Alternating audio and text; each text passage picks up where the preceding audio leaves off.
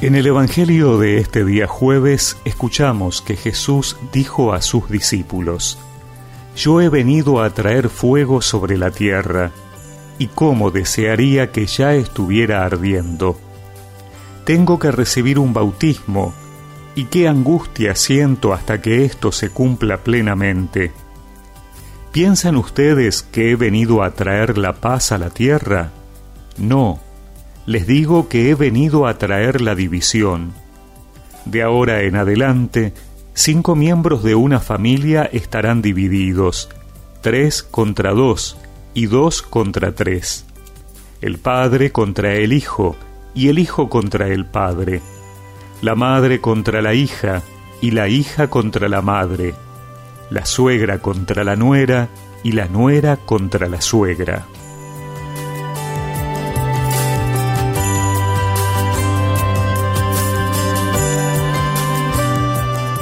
El Evangelio que hemos escuchado pareciera contradecir lo que sabemos de Jesús. Él es un hombre de paz. La paz esté con ustedes, les dice a sus discípulos luego de la resurrección. ¿Y por qué hoy habla de fuego, de división y peleas? Es que la paz de Dios no es ausencia de conflictos en este mundo.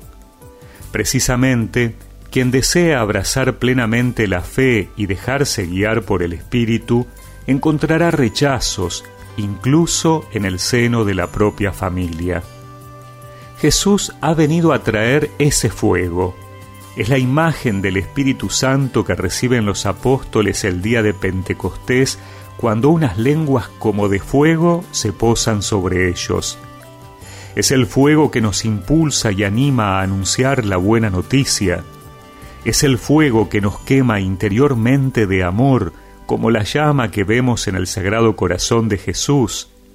Es el fuego que nos llena de ardor para expandir el reino de Dios en la tierra. Pero para enviar este fuego, Jesús debe pasar por el bautismo de la cruz, sumergirse en las entrañas de la muerte para resucitar y vencer a la muerte misma.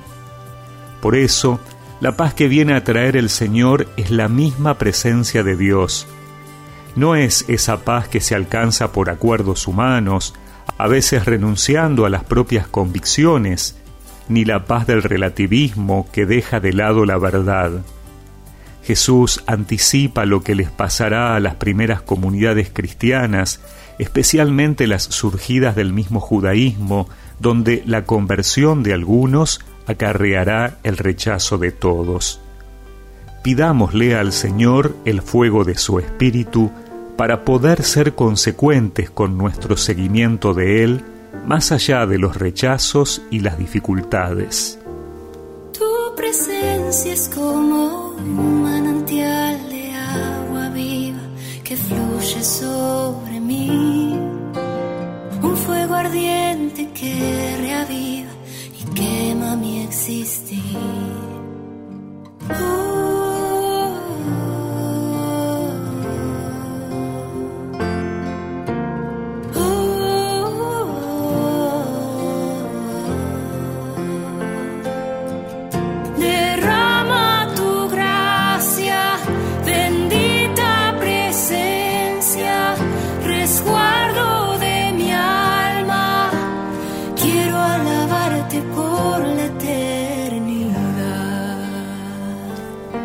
Y recemos juntos esta oración.